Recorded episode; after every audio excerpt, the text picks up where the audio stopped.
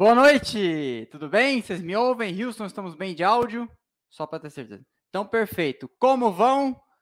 Saudade de mim ou saudade da Fórmula 1? Saudade da Fórmula 1, né? Sejamos honestos, não vou aqui aumentar a minha moral.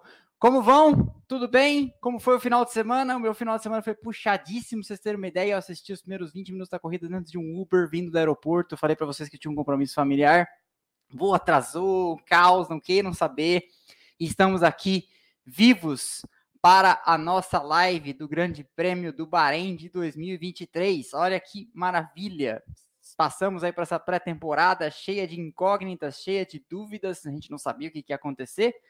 E agora tudo se revelou, todas as previsões frustradas ou não estão consumadas, aconteceu a corrida e é disso que a gente vai falar neste nosso retorno, nesse retorno da Fórmula 1, e eu já vou dar aqui os primeiros recados nesse dia 5 de março, em que a gente começa a nossa temporada juntos também, né? Serão 23 lives falando de Fórmula 1 com vocês. Já deixo avisado, agora o nosso canal de cortes está monetizado. Beleza? E ele está aqui embaixo na descrição. Então vocês podem seguir os cortes. É amanhã, 11 horas da manhã e 17 horas, os cortes desta live pedacinhos mais importantes, os melhores raciocínios, as minhas, às vezes, longas digressões sobre alguns temas, serão publicadas lá no canal de cortes, que é uma extensão desse aqui, e você pode mandar no grupo do FUT, você pode mandar para as pessoas, você pode mandar para aquele cara que você quer, ah, puta, ó, esse canal aqui e tal, você quer abraçar para nós e vai divulgando a palavra, ok? Além disso, claro, 304 pessoas já online com a gente aqui, vamos ver como é que vai ser. E deixa o like. É muito importante que você deixe o like para o YouTube ir disseminando a live afora aí, mandando para todo mundo. E ó, só para você saber, eu tô olhando o roteiro aqui e, o, e umas coisas e tô falando com vocês neste computador, tá? Mas tô falando pensando em vocês aqui, só tô olhando para um lado o que, que são duas telas, combinado? Mas então deixa o like, é de graça. Nós mudamos nosso horário para as 18 horas para ficar aí mais cômodo para nossos compromissos outros e também para diminuir um pouco a carga de trabalho, porque enquanto a live não começa, eu estou trabalhando. Então a gente vamos fazer logo a live, trabalhar de uma vez e já publicar para vocês, porque a hora que acaba aqui eu já começo a fazer os cortes, enfim. É uma loucura. Hoje vai até meia-noite aqui o rolê, para vocês terem uma ideia, tá? Então, 18 horas estamos aqui fazendo a nossa primeira live. Deixa o like para disseminar melhor, para a gente crescer aí o canal. Estamos, eh, inclusive, para que você que é novo, muita gente nova chegou, o canal cresceu bastante nesse mês, especificamente, acho que por causa da pré-temporada, muitos vídeos sendo publicados. A gente fez mais de 30 vídeos em 28 dias, foram 34 vídeos. Então, para quem não conhece, nós temos nosso clube de membros, nossos assinantes. Hoje a gente vai sortear, já sorteamos, na verdade, essa Ferrari. Eu esqueci de passar o nome só para o Houston, mas o Houston, vou te mandar aqui no chat privado o nome do vencedor. Pesando uns 7, 8 quilos, eu pesei quando ela chegou, 3.778 peças, 18 mais, mas eu acho que não tem conteúdo adulto, é só porque tem muita peça pequena, e valendo mais de 4 mil reais, cortesia da nossa parceira, a Brick Hub, link da Brick Hub está aqui embaixo na descrição, Se foi sorteado e será, então, entregue aí a um dos membros do plano Paddock Pass ou Lawrence Stroll, Hoje, quando eu comecei a live, eram 170 e alguma, 176, acho, é, membros do plano Paddock Pass e temos aí então um vencedor. Além disso, ao longo do ano, eu fechei uma parceria com a editora Gulliver, nossa parceira, e uma editora que tem bons livros de automobilismo, e quem sabe um dia terá um nosso aqui do canal, meu, Rodrigo, é, publicados. Eles têm livros do Matar, livro do Flávio Gomes, livro do Américo, um monte de coisa bacana, também está aqui na descrição então você dá uma passada lá e nós vamos sortear dois por mês até o final do ano, títulos variados que eles vão publicando. Tá saindo o livro novo do José Carlos Patti, tem livro do Matar sobre o, as pequenas. Vocês gostam das, da, do meu quadro Pequenas Grandes Histórias? Vocês gostam do meu quadro Equipes que Amamos? Esse livro do Matar é uma junção de estudo e nós vamos também sortear ao longo do ano esses livros. Eu tenho esse livro do Matar, inclusive ali é muito bom.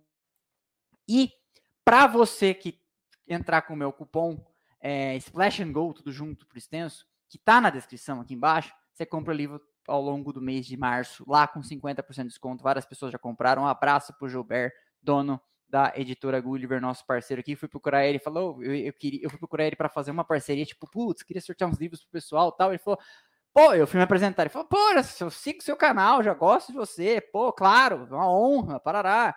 E aí, batemos altos papos e etc. Tá? Então, sem mais delongas, sigamos aqui falando disso tudo e temos uma novidade. Primeiro de tudo, vamos fazer a live caber em uma hora, então será mais dinâmica é, para o Houston poder depois tomar o leite quente dele e assistir o Silvio Santos. A gente vai fazer uma live mais dinâmica também, porque não podemos ficar aqui. Teve, já teve live, acho que ano passado, que a gente fez uma, quase duas horas. Mas não é bem o que, que era o tema, a gente ficou aqui quase duas horas falando. Não, não será mais assim. Minha namorada não gosta, ninguém gosta. Eu falo pelos cotovelos e nem minha garganta gosta. Então, temos uma novidade aqui que é muito importante, além da live caber em uma hora. Vai caber em uma hora. Duela aqui em, aqui em Duela, não é Duela, mas enfim. Fiz uma, um portunhol aqui. Temos um, um, o seguinte: se você tem uma empresa, um negócio, um serviço, quer anunciar que é para nosso público, então se você mandar um superchat acima de 75 reais, a gente anuncia a sua empresa, seu serviço, seu o que você faz é seu produto, obviamente não sendo ilegal, não sendo imoral, não ferindo as regras da comunidade do YouTube e não engordando. Mentira, não engordando não, não podemos cumprir. Se for uma hamburgueria, a gente vai anunciar sim, ok? Então, esse também é mais um recado. E amanhã, então, a gente vem com os cortes da live às 11 e às 17 horas. Vamos falar do Grande Prêmio do Bahrein. O Bahrein está na Fórmula 1 desde 2004, tem 5.412 metros de extensão e foi parte ali daquele primeiro movimento da Fórmula 1 em direção ao Oriente Médio. Começou no Bahrein, depois já tinha, tínhamos começado no Extremo Oriente, é, no Sudeste Asiático, ali com o Sepang, né? Depois é, veio Singapura posteriormente, mas aí, ah, mas aí o Bahrein já estava, e é parte de um movimento grande da Fórmula 1 em direção a esses novos mercados. Depois veio Abu Dhabi em 2009, Jeddah veio em 2021, em 2021 também, no final do ano, veio o Qatar, e o Qatar volta esse ano, inclusive, e hoje nós temos quatro corridas, então, no Oriente Médio, e o Bahrein já é daquelas consideradas novas, mas já é um clássico novo, porque já está há tanto tempo, né, desde 2004, que não não dá mais nem para considerar uma pista nova. Nova ela saiu no Qatar, que fez uma edição em 2021, não teve em 2022 e volta agora em 2023. É o asfalto mais abrasivo da temporada, devora borracha como quase ninguém. É, como quase ninguém não, porque o circuito não é uma pessoa, mas vocês entenderam o que eu quero dizer, né? É, e é onde as equipes testaram na pré-temporada, que começou aí, durou três dias na semana retrasada. E foi lá então que depois começou a temporada sem passar por Barcelona dessa vez, tudo isso por causa do teto de gastos, né? Então as equipes estão treinando num só circuito nessa pré-temporada, mas como tem é um circuito interessante, tem curvas de alta, tem partes twitch que eles chamam, né, partes bem fechadas que exigem muita tração, então funciona, tem longas retas. Então, ele não é Barcelona, que eles consideram o circuito mais padrão e firmeza para testar um carro de corrida, mas é uma pista considerada boa, faz calor lá o ano inteiro, então é importante também para simular, porque na Europa nessa época tá frio, mesmo Barcelona sendo mais para baixo ali no Mediterrâneo, tá frio, então eles preferem lugares quentes. A Fórmula 1, inclusive, não sei se vocês sabem, já fez muitas pré-temporadas. Parece temporadas ou pré-temporadas? Não sei. É, muitas temporadas prévias. Eh, já esteve aqui muitas vezes antes da temporada, no Rio, fazendo testes de pneus várias vezes nos anos 80, em Jacarepaguá. E aí depois foi fazer em outros lugares, inclusive porque Jacarepaguá saiu do, do, do mapa com, quando houve um acidente de pré-temporada com o Philip Strife, que, que inclusive faleceu faz uns 15, 20 dias tá? Mas outra coisa que não sabe, tá chegando aqui, é que eu sempre faço um quadrinho aqui das notícias da semana. O que aconteceu essa semana foi uma semana meio morna de tretas gerais, mas teve aí a questão do Felipe Drogovic pairando sobre né, a cabeça de todos, se o Stroll ia correr ou não. A grande questão era a, a condição física do, do Stroll, se ele estava bem ou não. E o que, que acontece? Lembremos, o, o tema do, do Drogovic, desculpa, Lembremos, o tema do Stroll saltar do carro em mais de 7 segundos e ter que repetir o teste, que foi muito falado nas redes sociais, etc., ele, na verdade, não é uma grande coisa. Eu mesmo falei, etc., mas depois fui dar uma olhada. E, por exemplo, o Roman, eu vi a Juliana Serrazoli falando, o Roman Grosjean, aquele incêndio, o carro dele bateu e rachou em dois em 2020, lá no Bahrein, demorou 28 segundos para sair do carro. Logo, é tempo mais do que suficiente para sair em 7. 7 é um teste até exigente. E ele não conseguiu na primeira, mas conseguiu depois. Né? A gente viu, eu noticiei, postei fotos dele reclamando dos punhos no rádio, dele com um problema ali é, de fazer a curva 1 e tal, mas ele foi lá e se adaptou, classificou ontem em oitavo, terminou a corrida hoje em sexto na frente do Russell. Então, assim, não foi uma performance horrorosa. Porque eu gosto sempre de lembrar, todo mundo fala, né? Ah, o Russell. Então, o Russell é bom quando ele fica na frente do Hamilton e o pessoal quer desmerecer o Hamilton e chama o Hamilton de segundo piloto da Mercedes. Mas aí ignoram, ignoram o tema quando o Stroll chegou na frente do Russell hoje, né? E aí eu vou fazer aqui a primeira grande uh, provocação, o primeiro grande convite à reflexão, que é uma coisa que a gente faz aqui nesse canal. Não somos meros papagaios repetidores de notícia, tá? É, a gente gosta de pensar a Fórmula 1. Eu gosto de convidar as pessoas a pensar a Fórmula 1. E meu grande pensamento inicial para essa temporada é: teria o Drogovic chegado em sexto hoje? Alguém tem condição de afirmar isso com certeza? Porque eu não tenho condição de afirmar com certeza que o Drogovic, sem nunca ter feito um grande prêmio, tendo só feito 117 voltas, alguém me corrigiu, eu falei que era 77, na verdade é 40 mais 77, 117, 117 voltas com esse carro, é, um piloto sem passagem pela Fórmula 1 prévia, teria chegado em sexto hoje? Eu não tenho condição de afirmar, tá? Quem disser que tem, é, tá exagerando, tá? Ah, você tem alguma coisa contra o Drogovic? De jeito nenhum, cara ótimo, teve aqui, já entrevistei ele, foi super legal. Tô tentando entrevistar de novo, inclusive. É, nada, nada contra, mas é sim, é verdade. Esse é um esporte pragmático. E Aston Martin bancou, primeiro, porque ela é do, do cara, do pai do cara. Segundo, porque ela fez uma aposta pragmática mesmo. Se ele está aprovado pelos médicos, ele vai correr. E aí mostrou-se é, como é que eu vou dizer, mostrou-se acertada a decisão. Chegou em sexto lugar, sexto lugar são oito pontos, oito pontos mais os 15 do Alonso. Nem tenho certeza, mas provavelmente ela é a vice dos construtores no momento, porque só, só como é que chama? Só a Red Bull fez mais pontos que ela. Acho. Quer ver? É, é Aston Martin. O Houston falou aqui no meu ouvido. Então, você vê, dá para garantir que o Drogovic teria feito esse sexto lugar? Ah, o Pacheco dirá, não, teria chegado em segundo. Menos né? Com itálico, menos. E é a mesma coisa quando o cara vai descamba para falar assim que se não tivesse morrido o Senna, o Schumacher não teria sete campeonatos. Você tem condição de afirmar isso? Eu não tenho condição de afirmar isso. Ah, mas não dá, não dá, não dá fazer leituras de realidades paralelas. O, fato é que Aston Martin bancou sua aposta e tá muito bem pago. Sexto lugar é defensável. Talvez ele tivesse tido ritmo para ir para cima do Hamilton se tivesse 100%, mas também não sei, porque o Stroll também não é tudo isso, né? Né? Um, um, no cravo, um na ferradura. Né? Dito isso, acho que o segundo tema interessante que a gente tem que falar aqui é a história da venda da AlphaTauri. Se você não viu o resumão de sexta-feira, eu falo aqui. A AlphaTauri su supostamente estaria à venda, publicou um desmentido, e aí nós já falamos aqui que desmentidos na Fórmula 1 valem tanto quanto uma, regra, uma, uma nota de 7 reais.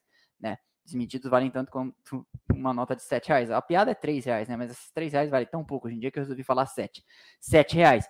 E aí tem aquela conversa, vai ser vendida, não vai ser vendida, quem compra, quem não compra. Se não for ser, não for ser vendida, o grande papo é que ela estaria sendo, é, será, né, estaria sendo cotada para ser realocada em Milton Keynes, onde é a sede da Red Bull.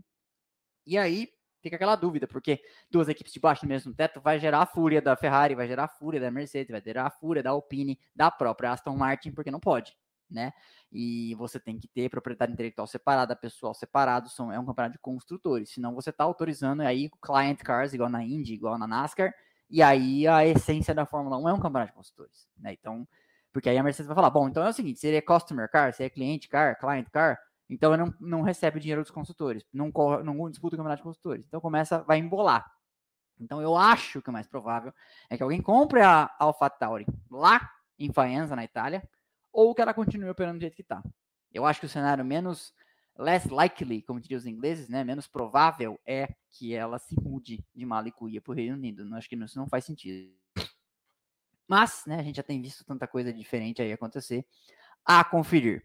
Na sexta-feira as equipes foram para a pista, fiz o resumão, Red Bull parecia muito bem, e Aston Martin deixou aquela pulguinha na orelha atrás de todo mundo, a pulguinha atrás da orelha de todo mundo, de um ritmo muito forte de simulação de corrida, a gente só não sabia quanto, né? E aí o Alonso meteu o carro em primeiro lugar no, P, no TL1, no, no, treino livre 1, é, cinco milésimos na frente do Verstappen na manhã do sábado, mas na hora de classificar, a Ferrari tirou um coelhinho ali da cartola. Eu tinha falado isso em algum momento, falei, eu acho que a Ferrari tem um pouquinho mais a dar, e tinha, né?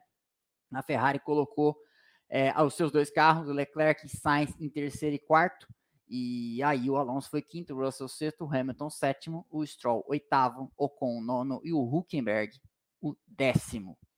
O Huckenberg nem fez tempo no, no conhecidíssimo Q3. Na corrida, ou melhor, antes da corrida, o Leclerc teve que trocar uma bateria em regime de parque fermé ou parque fechado. Isso é permitido duas vezes ao longo do ano, você pode fazer isso duas vezes, trocar bateria. Regime de parque fechado é aquele cercadinho onde os carros ficam e depois da corrida eles são pesados, escrutinizados, não sei nem se esse termo existe, escrutinizados, são submetidos ao escrutínio da FIA, medidos, pesados, etc. E quando acaba a classificação, eles não ficam lá, eles ficam na garagem, mas é regime de parque fechado, ou seja, tem câmera, tem gente da FIA de olho, não pode mexer no carro. Antigamente, trocava-se motor, trocava-se configuração, a configuração toda, o carro ia completamente diferente da classificação para a corrida. Hoje isso não pode mais acontecer. Também para diminuir custos, também para uma série de, de, de medidas aí. Mas essa é a história. Então foi trocada a bateria do carro do Leclerc num prenúncio do que seria já esse primeiro domingo com, com a Ferrari no seu primeiro. Aí eu tinha que ter criado uma vinheta aqui, é, só treta na tela, por causa da tetralogia da Ferrari. Quem assistiu sabe, porque eu não posso soltar aquela música aqui por problemas de direitos autorais, né? Mas quem conhece sabe, foi justamente isso que aconteceu. Mais uma treta aí para a Ferrari. E a Ferrari começa então pisando o ano no, pisando no tomate. A Ferrari começa o ano pisando no tomate antes da primeira largada. E na corrida a gente já sabe como é que foi, né? Na largada o Verstappen parte bem, é, Houston, nós temos o slide da largada? Eu não lembro se temos. Eu, eu, cheguei a pegar ele aqui, não sei se eu coloquei na apresentação. Na largada. Não. Ah, então depois, depois desse. Na largada, o Verstappen parte muito bem, o Pérez não. Né? E aí, o, o, por não ter partido bem, o Pérez vai para o vácuo do Verstappen, e aí todo mundo que está atrás do Pérez tentando ultrapassar ele vai junto também. O Sainz vai quase lá na Arábia Saudita, né? De tão longe que ele foi na, na, na área de na saída do box. E aí o Leclerc consegue consumar a manobra para cima do.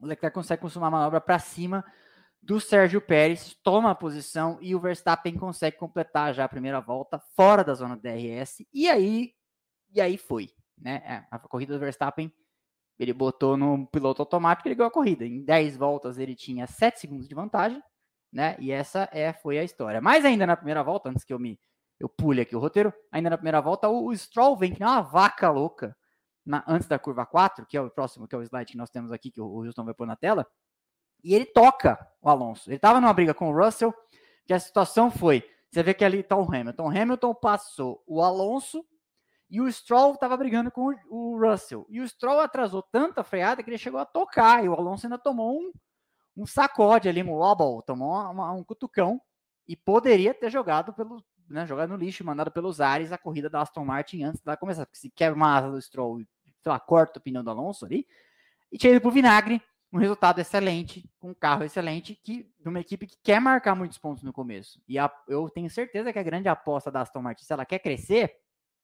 é marcar a maior ponto, uma quantidade de pontos possível na primeira metade do ano e, ó, partiu o carro de 2024. Porque ela quer, ela tem que chegar na frente né? Ela, ela se, a, se a, a, ideia é disputar o campeonato, agora ela tem que começar a pensar como Red Bull.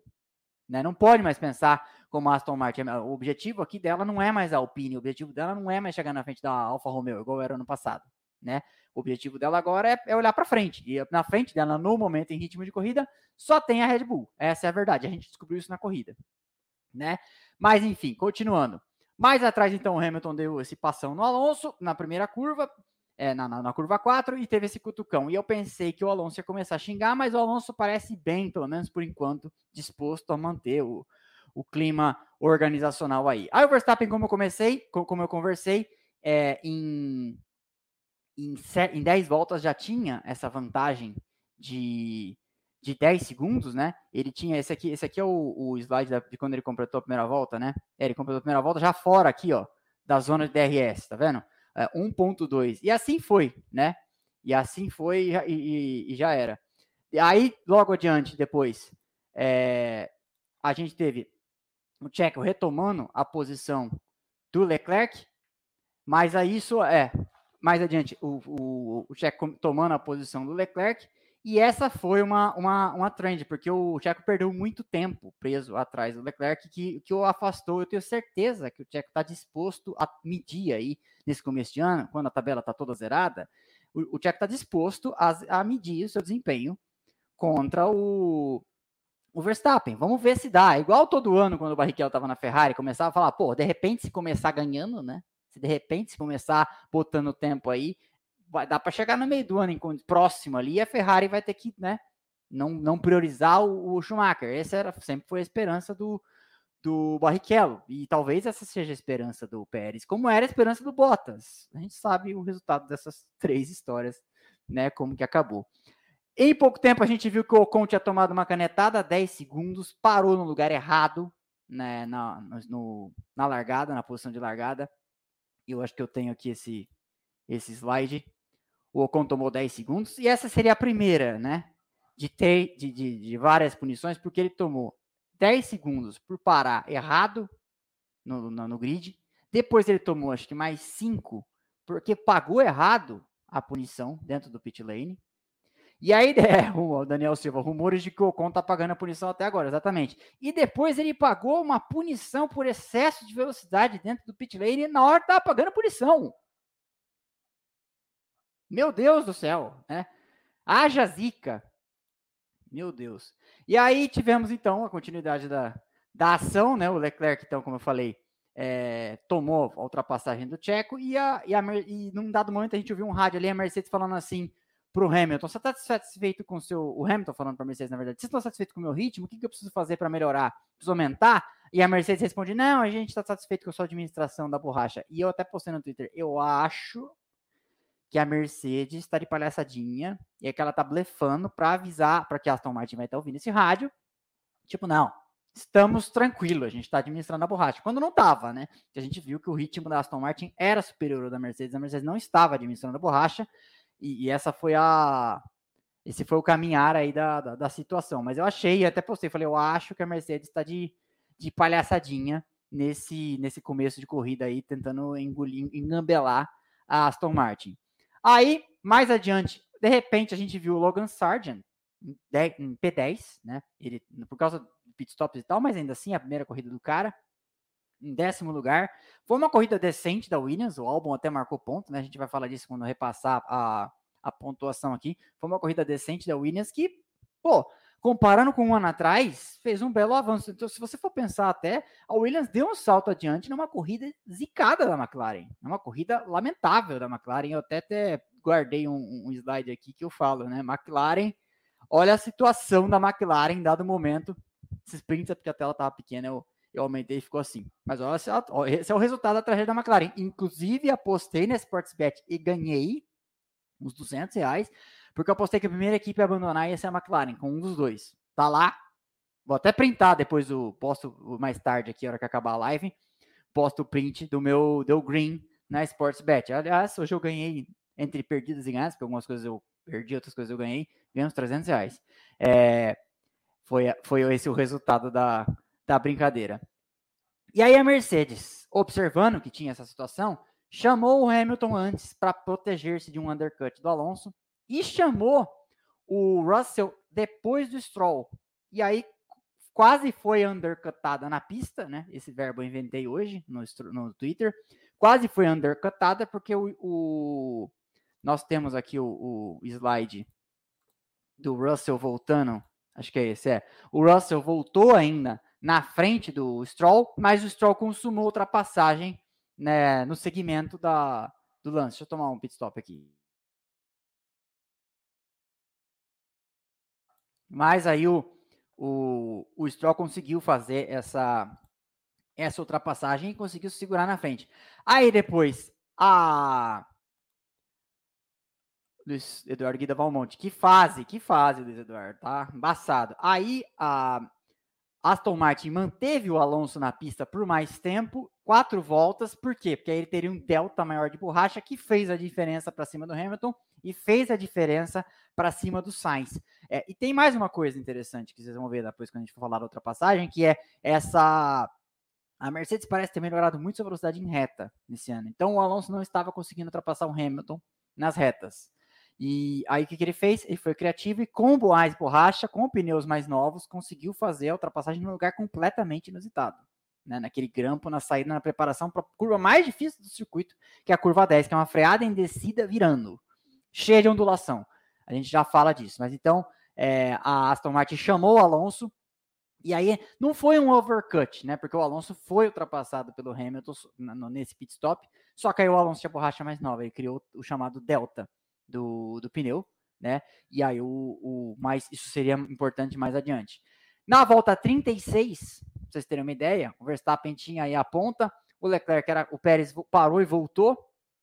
E o Leclerc era terceiro, Sainz era quarto, Hamilton quinto, Stroll, Alonso sexto, Stroll sétimo e o Russell oitavo. E esse era o caminhar da situação. O Alonso chegou então para cima do Hamilton, começou a briga. A gente ficou ali imaginando o que, que poderia acontecer. Deixa eu ver se eu acho aqui o, o slide, acho que esse aqui. É, o Alonso chegou. E aí, na primeira oportunidade, o Hamilton conseguiu se defender. E eu falei, estamos felizes 2007, né? Encontramos 2007 de novo depois de muitos anos. É, um duelo de altíssimo nível, os dois foram muito limpos. É, teve um momento ali que eu acho que o Alonso, que depois aconteceria de novo com o Sainz, na saída da curva 4, o Alonso acho que dá uma perdidinha na frente, quase rela no Hamilton. Eu acho que chegou a relar no Sainz. É, tem, acho que tem a imagem aqui adiante. E aí começou esse duelo de altíssimo nível entre dois dos maiores é, da história, o Alonso guiando o fino aos 41 anos de idade. Inclusive, o Toto Wolff disse nessa semana, né, que a forma do Alonso é um encorajador, um encorajamento para o Hamilton, porque ele falou assim: nós vamos dar o oitavo campeonato ao Hamilton. Então, se o Alonso está assim nessa idade, o Hamilton tem pelo menos mais umas 4, 5 temporadas. Eu não sabia que o Hamilton era tão pouco mais novo. Eu achava que o Hamilton era muito mais novo que o, que o Alonso, mas acho que ele é só 4 ou 5 anos. E aí o Alonso vem, traciona melhor e faz a ultrapassagem no ponto mais incrível. Assim, eu, eu já considero, e olha que o vídeo de terça dando spoiler, será sobre ultrapassagens. E eu já gravei, não vai dar tempo de arrumar. É, mas eu já teria colocado, porque essa foi, já foi uma das ultrapassagens mais bonitas que eu já vi, pela complexidade da manobra, por tudo que foi, é, como ele tracionou bem, como ele foi criativo, porque ele viu, já fazia umas duas voltas que ele estava tentando ultrapassar o Hamilton e em reta ele não estava conseguindo. Os dois carros têm o mesmo motor, Mercedes, mas ele não estava conseguindo consumar a manobra. O Hamilton estava sabendo se defender bem, posicionar o carro. Embora as pessoas não gostem do Hamilton, é um heptacampeão, sabe o que está fazendo dentro do carro, estava sabendo se posicionar de uma forma que dificultava a vida do Alonso. O que o Alonso fez? Beleza, não tem pneus melhores, não estou tracionando melhor aqui. Deve ter observado, falou, acho que ali ele está perdendo vou tentar fazer a manobra onde ninguém faz. Ninguém ultrapassa ali. Só ultrapassa colocando volta, ninguém ultrapassa valendo posição. Foi uma manobra maravilhosa. Nessa parte aqui onde estão os pneus é, da parte interna do carro do Alonso, é, ali é super ondulado, todo mundo trava, todo mundo passa reto. O Stroll passou reto ali na volta de apresentação, depois passou reto ali mais umas duas vezes ao longo da corrida. Foi uma manobra nível expert, né? nem nível hard. Foi uma baita manobra do Alonso, uma baita ultrapassagem. Continuando.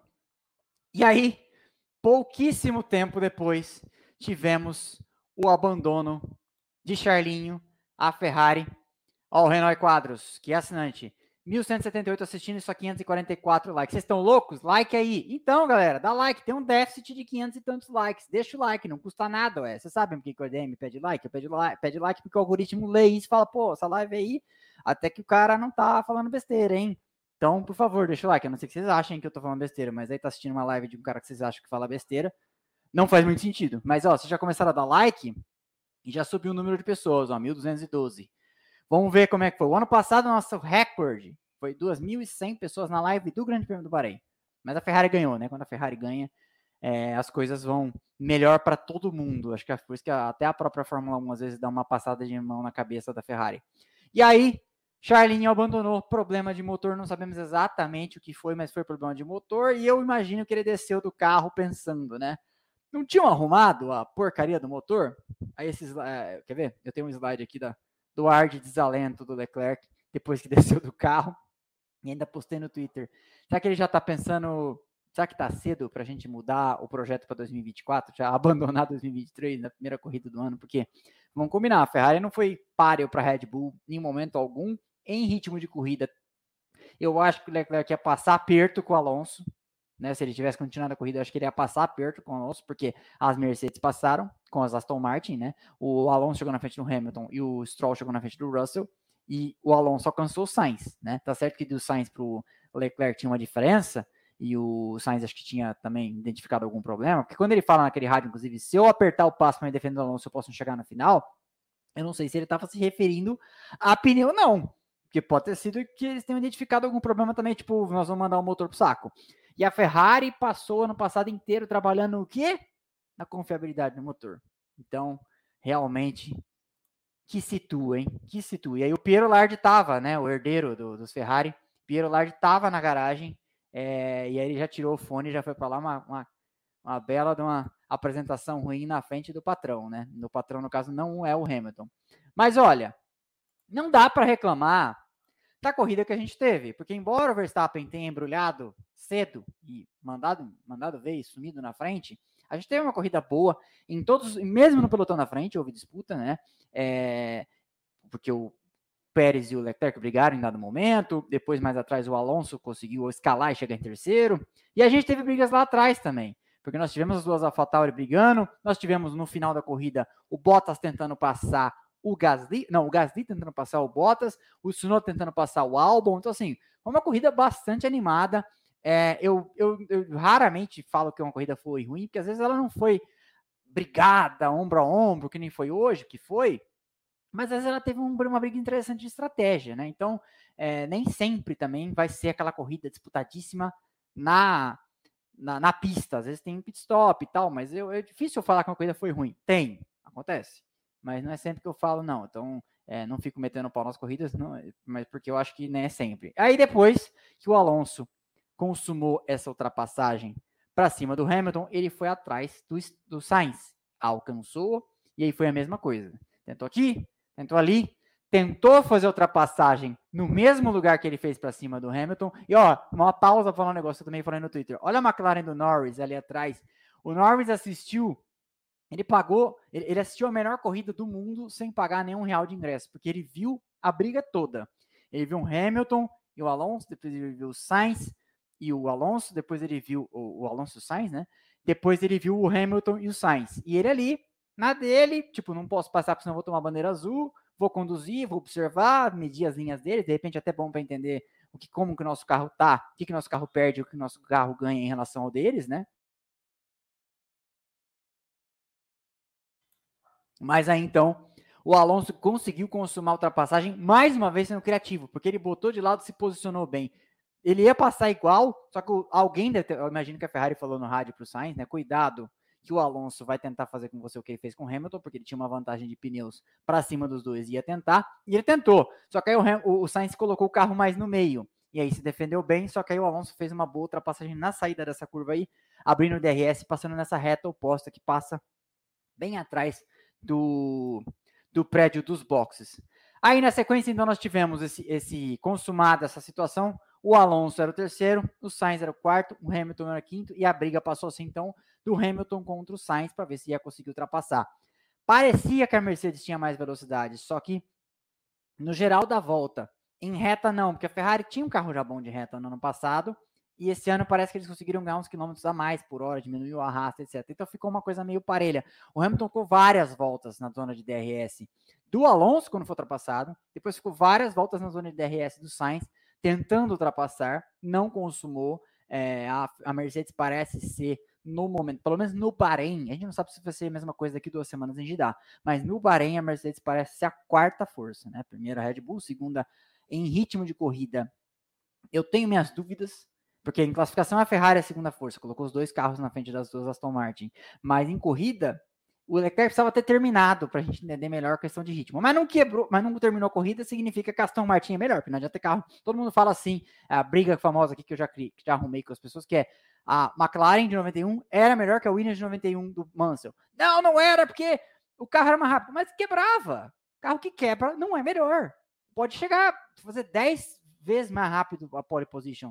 Não termina a corrida, quem é campeão é quem termina as corridas. Então, até me corrigindo, talvez a Aston Martin então hoje tenha sido o segundo carro, porque afinal de contas, né, foi as duas Red Bull depois a Aston Martin e o Stroll, eu acho que talvez tenha até um pouco mais para andar nessa situação aí que ele tá com, com os punhos ainda não tá 100%. Eu acho que em Jeddah talvez ele já esteja bem.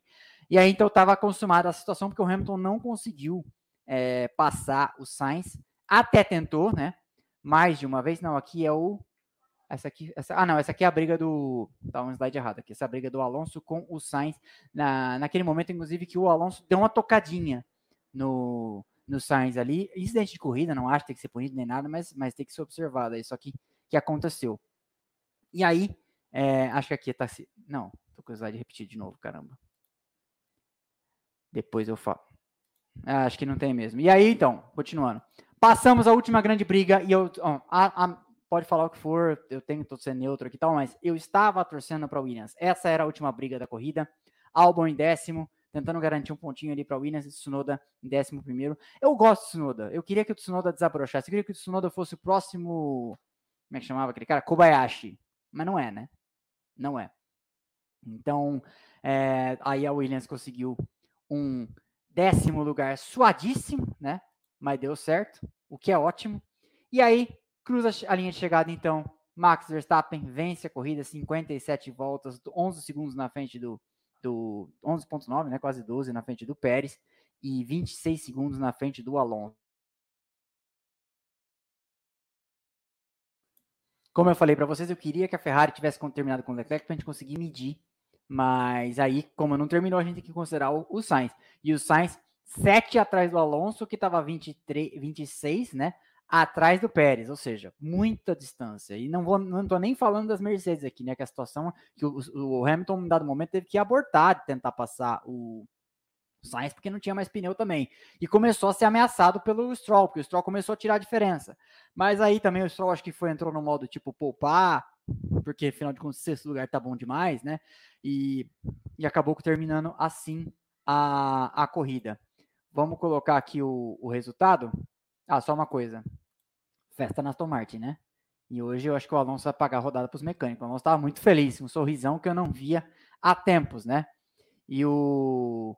Salve, tem uma pergunta aqui do Bruno. Essa aqui, depois você põe na tela do, do motor de cliente. É, o, o Alonso muito feliz. Vamos passar aqui o, o resultado. Terminou a corrida, então, 1 hora e 33 minutos e 56 segundos. Primeiro lugar, Verstappen, depois o Sérgio Pérez. Terceiro, Alonso. Que grande resultado. Dois espanhóis nos quatro primeiros, né? O, dois espanhóis nos quatro primeiros. Carlos Sainz, o quarto. Depois o Hamilton, quinto. Sexto para o Stroll. Sétimo para o Russell. É, Russell teve uma corrida aí que no começo ele estava querendo passar o Hamilton. Acho que ele deu até uma indireta ali de para inverter as posições, mas depois acabou dando uma murchada. O Bottas, um bom e discreto oitavo lugar. Gasly veio lá de trás, lá de trás. É, deixa eu até ver aqui ó, a posição que o Gasly largou. E o, putz, eu tinha pegado só o top 10. F1, Bahrein, GP, 2003, 2023, grid. Starting grid. Mas foi lá, acho que ele, ele ficou no Q1. É, o Gasly foi último. O Gasly foi último e chegou em nono. Baita corrida dele. Num dia que seu é, companheiro de equipe teve, teve um. Vamos lá, né? O, Ocon teve um dia de corno hoje. Meu Deus do céu, três punições. Tava lá, situação ruim e tal. E o Gasly pode falar o que for, mas ele não nos engana, né? Pro travesseiro, ele pode, ele pode falar o que ele quiser pra imprensa, mas pro travesseiro, e a gente sabe, ele quer que o Ocon se lasque, né? E ele vai lá e chega em nono, numa posição heróica. A gente que tava aqui uma certa dúvida do que, que poderia fazer a Alpine nesse ano. A Alpine vai lá e faz um suado e honrado nono. O que significa que nós temos, vamos ver se está meio batendo com a minha ordem de forças aqui, ó. Primeiro, Red Bull. Segundo, Aston Martin. Eu achava que era Ferrari.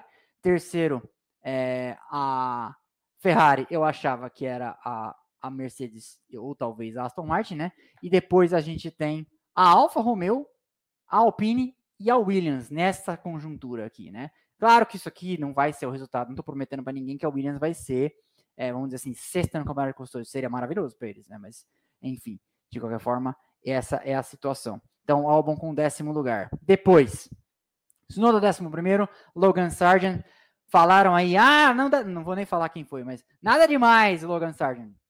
Décimo segundo de Williams, mano, tá bom, é defensável, vai, combinar. Teve gente aí que ficou fazendo feio por um bom tempo até engrenar. É, então eu, eu, gostei do resultado, achei que um bom para o carro de Williams e tal. Achei uma corrida ruim da Haas, 13 com o Magnussen, 15 com o Huckenberg. No começo eles já estavam lá atrás, o Huckenberg tomou punição por track limits. O Huckenberg voltando aí, classificou bem ontem o carro. É, foi oitavo no Q1, oitavo no Q2 e décimo no Q3. Baita resultado, mas Acho que eles jogaram fora a primeira grande chance de pontuar numa pista que eles pontuaram bem no, no ano passado. Depois, 14 De Vries, no final de semana meio apagado do De Vries, Tsunoda andou mais que ele, é, uma maior parte do tempo. 15 Huckenberg, 16 Joe, 17 Lando Norris, 18 Ocon e o seu dia de corno, é, 19 e já aqui não completaram, né? Ocon, Leclerc e Piastri, e o Piastri deu pro pai aquele green maravilhoso no resultado da, da Sports Bet. Prosseguindo, vamos falar do, da pontuação? Temos aqui já então, né? Verstappen com 25, Pérez com 18, o, o Alonso com 15, o Sainz com 12, Hamilton com 10. Por enquanto não tem muito o que a gente ficar falando, né? Já chegou, alcançou, diminuiu essas coisas. O Stroll com um retorno aí honroso, eu já falei, não, não acho que tá nada mal o Stroll meter um sexto lugar, marcar oito pontos. Depois o Russell, ainda mais na frente do Russell, é, que é um bom piloto, a gente sabe disso. É, Russell sétimo com seis pontos, o Bottas, quatro pontos muito úteis para a Alfa Romeo. Lembremos que no ano passado a Alfa Romeo empatou, se eu não me engano, com a Aston Martin, acho que é isso. E a briga na posição de trás foi Alpha Tauri e Haas, salvo engano. Mas foi isso, quatro pontos são muito úteis. A Alpine também é muito útil para dar dois pontos. E para o Williams, então, nem se fala. Porque nesse momento a Williams está na frente da Haas, a Williams está na frente da Alpha Tauri, é isso? É. Então a Williams já é oitava no campeonato de, de construtores, ou não, acho que até mais, né? A gente já vê aqui já. Vou mudar a tela. Depois aqui, zerados, né? Todos, ninguém marcou ponto, claro. Vamos para o campeonato de construtores. Red Bull, 43 pontos, é isso aí mesmo. Aston Martin, 23 a Mercedes, 16, porque a. E aí são as que terminaram com, com os dois carros, né? A Aston Martin, a Red Bull e a Mercedes. Depois a Ferrari com um nos pontos, né? A Ferrari com um, a Alfa Romeo com um, a Alpine com um e a Williams com um. Então a Williams está, na verdade, com o sétimo lugar no campeonato de construtores, com um pontinho suado do álbum. Dois para é, a Alpine com os dois Gasly, e aí quinta, você vê, quinta é a Alfa Romeo com esses quatro do Bottas. Então, é, essa é uma situação que de repente você marca ali alguns pontos, você consegue marcar, porque a Alfa Romeo e a, a Haas no ano passado marcaram 80% dos seus pontos, posso estar exagerando, mas algo, algo assim dessa grandeza nas primeiras 10 corridas do ano. Então, é muito importante. E a, e a Haas, por exemplo, já mandou fora a sua primeira grande chance assim como a, a AlphaTauri, que ficou em 11 com o Tsunoda, né? Mas, enfim, essa é a história. Falamos da corrida, falamos do, do final de semana, fizemos os anúncios, falamos das promoções e, e o Houston vai filtrando as perguntas. Enquanto isso, eu vou pegar aqui o nome do vencedor e já mando para ele. Júlio César Mauro. Depois de tantas punições, o Ocon já terminou a corrida e o motor do Maré nunca decepciona. Motor do Maré, você está se referindo ao motor da Ferrari, né? Pois é. Sim. Guilherme Litig Tambaroto, 10 euros. Ó.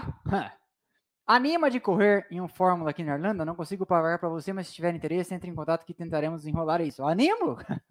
claro que animo. Não consegue pagar para mim o quê? Não, você conseguir agilizar, mas é um Fórmula o quê? Que tem o Fórmula Inter aqui em São Paulo, que parece aqueles carrinhos de como é que chama? Aqueles que andam de, com o cara anda com a vovó no parquinho com 4 anos de idade, assim, sabe? Enfim. Mas, pô, animo, super animo. ADM, bora correr de forma aqui na Irlanda. Faz vaquinha, né? Estou fazendo propaganda, estou juntando grana para correr. Anima? Ah, é. De repente. Manda bala, Houston. Roger, Roger Dino Shelby. Sim, ah, tá ruim para Ferrari. Tá ruim para Ferrari, Roger. Bem ruim. Shariu, ADM, será que o Verstappen quebra a maldição da primeira corrida que rola desde 2017? Verdade, pessoal. Eu postei no, nas redes, no Instagram. Inclusive, assim, a gente está fazendo um esforço danado de gerar conteúdo em todas as plataformas: Instagram, Twitter, TikTok, Telegram. Né? Eu tenho horas do dia que eu paro só para fazer uma administração de redes sociais aí. Então, tem conteúdo no Twitter, tem conteúdo no Instagram, tem conteúdo no TikTok. Então, a gente vai se falando por todos os canais, tá? É, eu postei nas redes que a zica é que desde 2017, quem ganha o campeonato, desculpa, quem ganha a corrida no Bahrein é segundo no campeonato. Acho que é, de cabeça. Vettel 2017, Vettel 2018, Bottas 2019, Bottas 2020, Hamilton 2021 e Leclerc 2022. Acho que é isso. Então, essa, essa é a história. Manda outra aí, Houston. Márcio Gasparotto, impressão de excesso de confiança na Mercedes não mudaram o conceito do carro, quase soberba. Quase soberba, ele está afirmando. A Aston usa muita coisa da Mercedes e um carro mais padrão e está melhor. Lovely car. O que você acha? Olha, o que eu acho é complicado, porque eh, não importa muito o que eu acho, porque eu não sou engenheiro, né? É, importa o que eu sei, como diria o Álvaro lá do Meteoro. Mas assim, o que eu sei é que a Mercedes acredita que não, os problemas dela do ano passado não se deviam ao conceito do sidepod, que é diferente.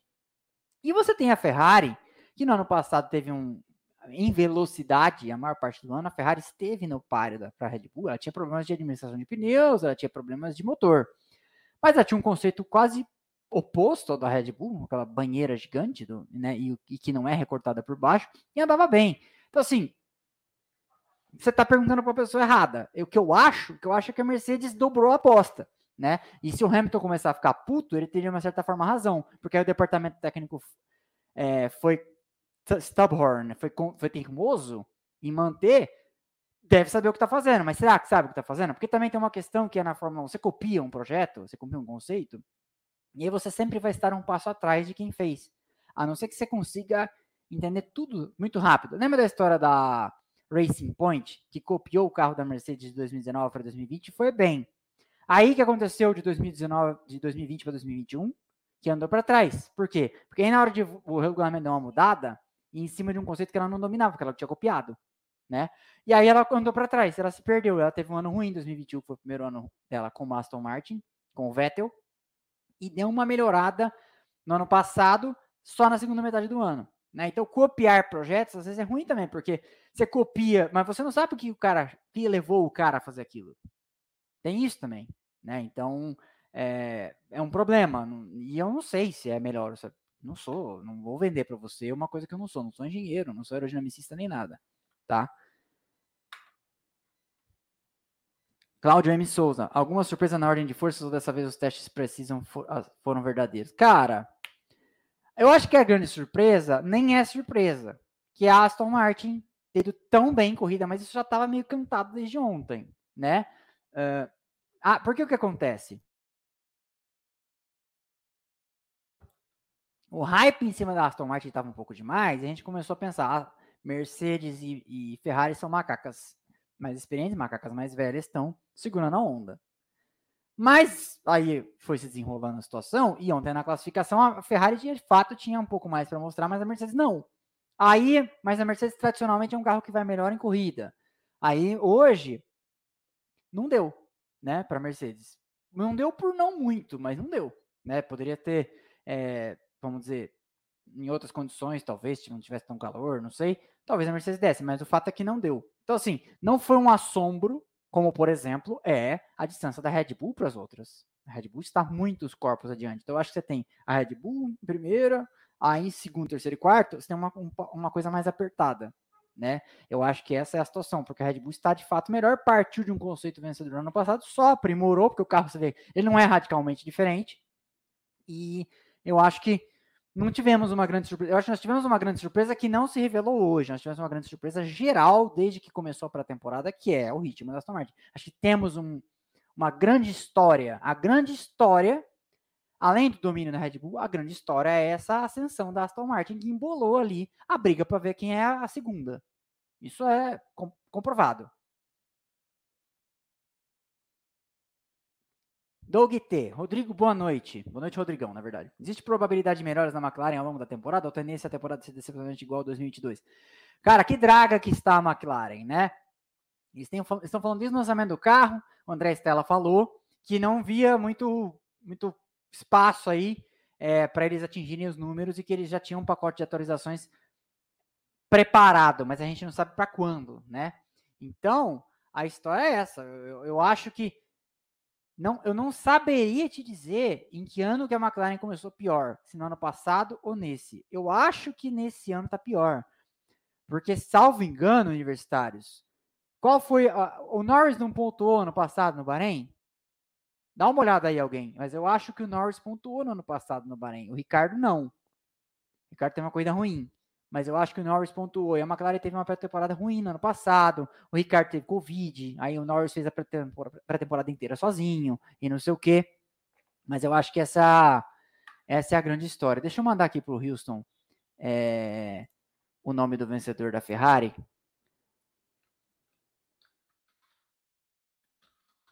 Pode pôr a pergunta aí na tela, Houston, que eu estou te mandando aqui o nome.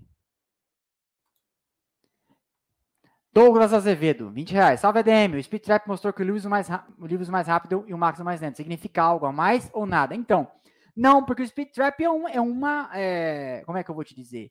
O Speed Trap é uma medida. Mas assim, carro, por exemplo, eu lembro que teve uma época, em 2001, 2002, que a Ferrari do Schumacher e do Barrichello, que era o carro vencedor que amassava todo mundo, não era nem top 10 de, de maior velocidade em reta, mas amassava todo mundo. E aí o melhor carro era a Aeros, com aquele motor Asiatec, ou com aquele outro motor que me foge o nome agora, que era o Peugeot é, re, re, renomeado, o antigo Peugeot que a Jordan usava. O motor empurrava para cacete, era um V10, mas era ruim de retomada, era ruim de dirigibilidade, as rodas dão aquela bloqueada com diminuição de marcha e tal, mas em velocidade de reta era o melhor carro, mas o carro era uma carroça.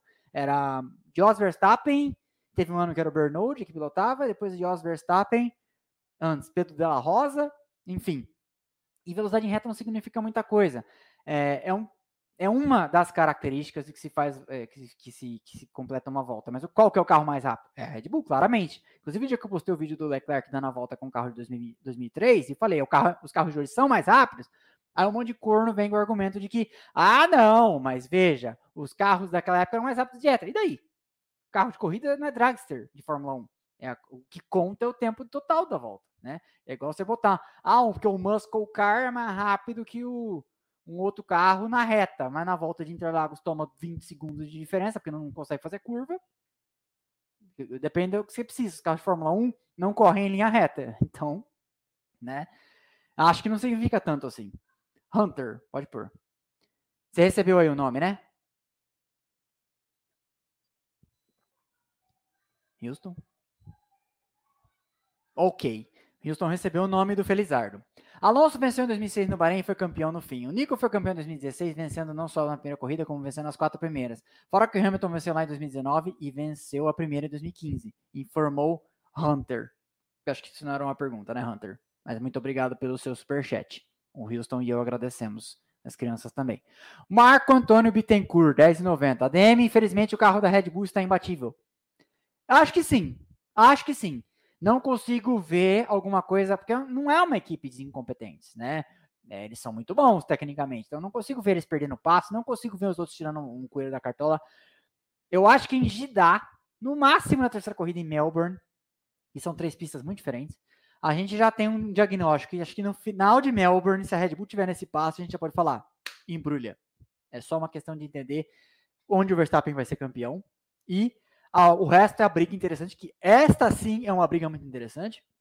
Aston Martin, Mercedes e Ferrari, eu não sei dizer quem vai chegar na frente, porque eu acho que isso vai variar corrida a corrida e corrida de desenvolvimento. Se a Ferrari, se a Aston Martin, se a Mercedes vão se desenvolver melhor ao longo do ano, teto de gastos, dados de desempenho túnel de vento, a Aston Martin estreando uma fábrica, etc. Mas, de fato, Apple, Apple sei lá. A pergunta depois do GP é quanto a Red Bull está escondendo, já que eles não precisaram forçar em momento algum. Então, isso me lembra a Brown em, 2019, em 2009 e me lembra a Mercedes em 2014, que o grande debate dentro da equipe era quanto de performance a gente vai mostrar. Eu acho que o carro da Red Bull hoje nem suou a camisa se ele fosse um jogador de futebol, sabe? Eles não tiraram tinha bastante para tirar, sabe? Não, não, não foi, não abusaram do equipamento, andaram no modo de segurança o final de semana inteiro. Deve ter fácil mais um meio segundo para tirar dali. É, é, a minha opinião. Rodrigo, você acha que a Mercedes vai abandonar o Zero Pod ainda nessa temporada? Ele tá muito com cara de midfield. O que é que acontece? Também passa por isso. Mexer no, no side pods como eu disse, eles precisariam entender por que, que a Red Bull fez, se é que já entenderam, e entender se, se conversa com o carro deles, porque não adianta você pegar, por exemplo, e meter os side pods da Red Bull no carro da Mercedes atual. Ele é feito em volta de uma filosofia. Não é assim, não é Top Gear, não é, é como é que chama, cartola futebol. Você bota uma peça lá e muda e sai ganhando. Botar asa dianteira da Red Bull e o side pod da Red Bull ou o sidepod da Ferrari na Mercedes, não vai resolver, porque o carro é todo ele feito, todas as peças da frente para trás do carro, elas seguem uma filosofia e uma conversa com a outra. Então, se eu botar a traseira, você mudar, não adianta nada. Nada. Entendeu? Então, assim, e mais, passa-se pelo que está dentro. Então, assim, para que que nós vamos botar é, os side pods e, e, vamos ter que mexer radiador, vamos ter que mudar, vamos mudar centro de gravidade, vamos mudar montagem, aí o carro começa a quebrar no meio do ano. Porque não dá para testar também, né?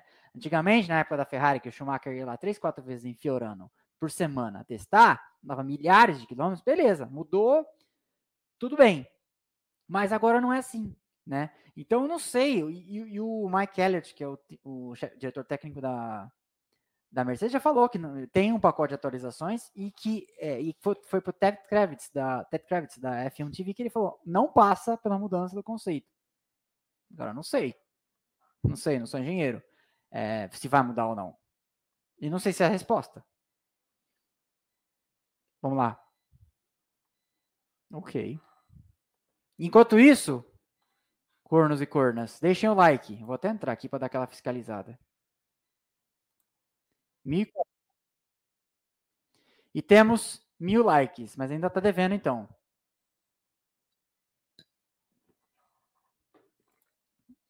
Leco Ferreira, ADM, você acha que a Mercedes ferrou a corrida do Russell priorizando o Hamilton? Eu acho que a Mercedes tinha dois carros na pista, um na frente do outro, e tinha que se defender de um undercut do Stroll. E aí ela acabou e um undercut do Alonso. Ela chamou o Hamilton antes, fez isso e depois chamou o Russell depois.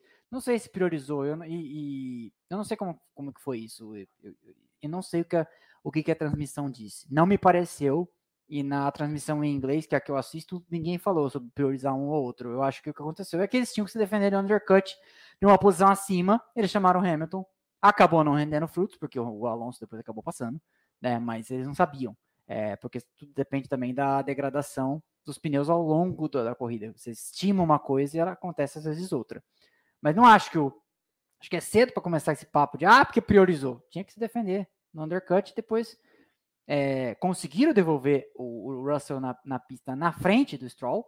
Né? Ele ficou mais tempo na, na, na pista, mas conseguiram devolver ele na frente do Stroll. Mas o Stroll passou. Um negócio pra vocês, minha namorada não gostou do meu cabelo, mas eu tô tão contente com ele. Olha só. O que vocês acham? Quando eu fizer um milhão, eu posso pintar ele de azul com um milhão de inscritos. Carlos Henrique Nunes. Havia warm-up nessa corrida? Antigamente, sim. A galera ia para a pista e fazia acertos diferentes dependendo do clima e tudo mais. Sim, antigamente havia. No meu primeiro grande prêmio do Brasil, em 1997, a gente estava chegando, os carros estavam começando o warm-up e no domingo, tinha ido na classificação também. Mas aí eu lembro de correndo com meu pai na Avenida Teotônio Vilela lá, a gente estacionou o carro no flanelinha lá, correndo para pegar. É, e é impressionante. Hoje, e naquela época, é, ou de comparar o barulho lá de fora. Você sabe que está acontecendo uma corrida de carro lá dentro, se você estiver lá de fora, mas a diferença de barulho era bizarra. Mas havia sim um warm-up naquela época. Manda aí. Guilherme Taube, Rodrigo, você acha que a Mercedes que a Mercedes ter parado o Hamilton cedo pode ter custado alguma posição para ele. Poderia passar o Sainz, por exemplo, se tivesse pneus mais novos no fim da corrida. É, mas aí é, é, é o cobertor curto. Mas também naquele momento talvez estivesse despencando em performance e ficasse um pouco a mais. Então, e aí eles podem ter feito a, a, conta também que o que a gente vai ter de vantagem não vai ser o suficiente perto do que a gente está perdendo agora. Então é. Não dá para criticar a estratégia sem saber, sem, sem ter acesso aos dados. Lembremos que tem dois, três no pit wall e tem 60 na fábrica olhando dados de todos os outros carros, porque assim, se o Sargent lá atrás calçou médios e está andando bem, e eles viram que o Sargent na sexta fez um long run de 20 voltas, porque esse é o nível, por isso tem 60 pessoas. O Sargent fez um long run de, de 20 voltas, com temperatura parecida, e a degradação foi tal, e eles, putz, é, vamos fazer. Por quê? Porque, porque é um carro que degradou parecido com o nosso. Então, sabe, não é a Hannah Schmidt que resolve é, cria-se personagens e tal. Ela manda ali a cabeça, ela dá a palavra final, não sei o quê. Mas não é ela sozinha. Não é. É humanamente impossível ficar olhando 20 outros carros naquele caos que é, ouvindo rádio daqui, ouvindo rádio daqui e tal. Não é. Não estou desmerecendo porque é a Hannah Schmidt, como também não era o Ross Brown. É, são várias pessoas, e essas pessoas que aparecem são as pessoas que comandam. Não era o James, que agora está na Williams, James Valls, né? Não é, tá? Então, só isso. Passamos, encostamos em uma hora de live. Então agora só superchat, Houston, vamos responder e anunciar o vencedor. Tem um compromisso aqui de entregar Você, minha senhora, para os seus afazeres em tempo. Roger Dino Shelby. Acredita que talvez a Mercedes vá melhor em circuitos mais fechados ou foi só a habilidade do Hamilton segurar as investidas do Alonso? Eu acho que a Mercedes vai bem em Barcelona, como foi no ano passado. A, o, a grande coisa do carro da Mercedes esse ano, e isso é meio triste para eles, que é o grande ponto forte da Mercedes nesse ano é a ausência de um ponto fraco, que é o porpoising. De resto, não é um carro que impressionou, porque o assunto do ano passado já foi, que era ah, o zero pode. Agora já foi, né? Então o grande falatório, ah, o carro da Mercedes não quica. Pode ser bom, pode ser que antes, por exemplo, ano passado eles foram conseguir ganhar uma corrida no Brasil, pode ser que nesse ano eles tenham um ano mais é, ascensão mais aguda e consigam vencer uma corrida já no meio do ano. Pode ser. Em Silverstone, é uma pista que tem a cara da Mercedes, né? Curvas longas de alta.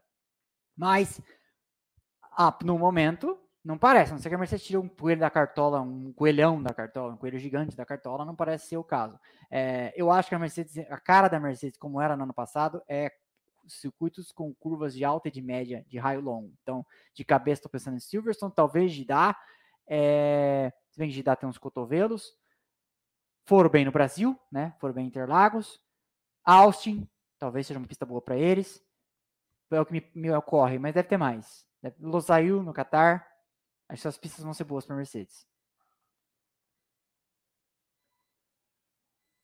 Douglas Azevedo, apesar de não acreditar na priorização da Mercedes em relação ao Lewis, o ânimo de ambos os pilotos estava bem diferente após a corrida. Hamilton relativamente feliz e Russell mais cabisbaixo. É, mas tudo bem. É... Ontem eu tive um piriri lá na cidade que eu fui e eu tava cabisbaixo também, mas não significa nada. Não foi priorizado nem nada. Todo mundo queria que eu estivesse bem. não sei, não sei.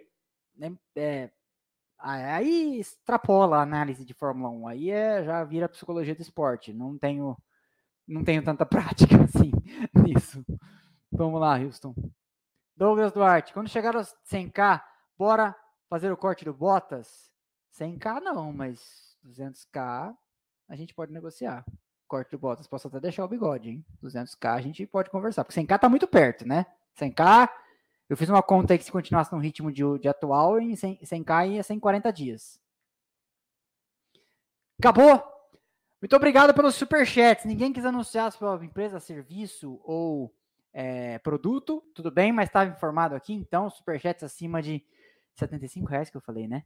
É, de 75 reais, a gente anunciará produtos e serviços que não sejam aí legais, imorais, engordar ou que firam as, as normas da comunidade, ok? Amanhã isso aqui vai sair em cortes para vocês repassarem aí para as pessoas. Se você chegou agora e perdeu um pedaço e quiser ver só, vai sair nas plataformas de, de podcast. Eu corto o comecinho ali da intro e solto. Daqui a pouco já vai estar no ar. E eu agradeço a todo mundo que veio, 1.400 e tantas pessoas, e vamos anunciar o vencedor da Ferrari. Oh, vamos anunciar o vencedor Ferrari, vencedor Igor Teixeira. Entre em contato conosco ou seu representante legal para receber este magnífico brinde cortesia da Brick Hub. Você foi o sorteado. Eu vou passar um número preciso. A gente tem no momento no Paddock Pass 176 membros. Temos mais de 500 membros dos planos no geral e enfim, será um ano incrível para nós. Mas então, Igor Teixeira, você recebeu, entre em contato, e-mail. Se você está no Paddock Pass, você tem o WhatsApp lá, você já me chama no direct. Enfim, a gente vai resolver isso e vamos enviar para você, possivelmente ainda nessa semana. Terça-feira tem o, o episódio da semana sobre as maiores ultrapassagens. Eu não, não fiz miséria, hein? São 20 ultrapassagens históricas da história da Fórmula 1. Quarta-feira, pequenas grandes histórias. Uma pequena, uma pequena grande história magnífica, magnífica, sensacional. Eu só vi ela contada uma vez e consegui é, imagens maravilhosas para vocês. Na quarta, na, na, quarta, na quinta tem, amanhã tem também Splash Responde, na quinta tem Splash Responde, sexta tem um resumão. E se eu conseguir terminar a entrevista que estou fazendo, tá no meio, a gente teve que interromper, com o Christian Fittipaldi, ela sai no domingo. Se não, ela vai fazer um react que o pessoal do Paddock Pass sugeriu. Eu vou fazer com aquela categoria que vocês sabem, a Stadium Supercars, é aquele aqueles carros que saltam assim. Vou fazer um react de melhores momentos daquelas corridas. É, depende então da programação. Eu já estava falando com o Christian, que a gente já começou a entrevista, já tem uns 40 minutos de entrevista, e ele teve que sair. a gente vai continuar de onde parou. Se eu conseguir fazer na quarta, aí editar, no domingo ela vem. Senão, eu faço um react e ela vem no outro domingo sem Fórmula 1 pulando de Gidá. Fechado? Então é isso, pessoal. Valeu, um abraço.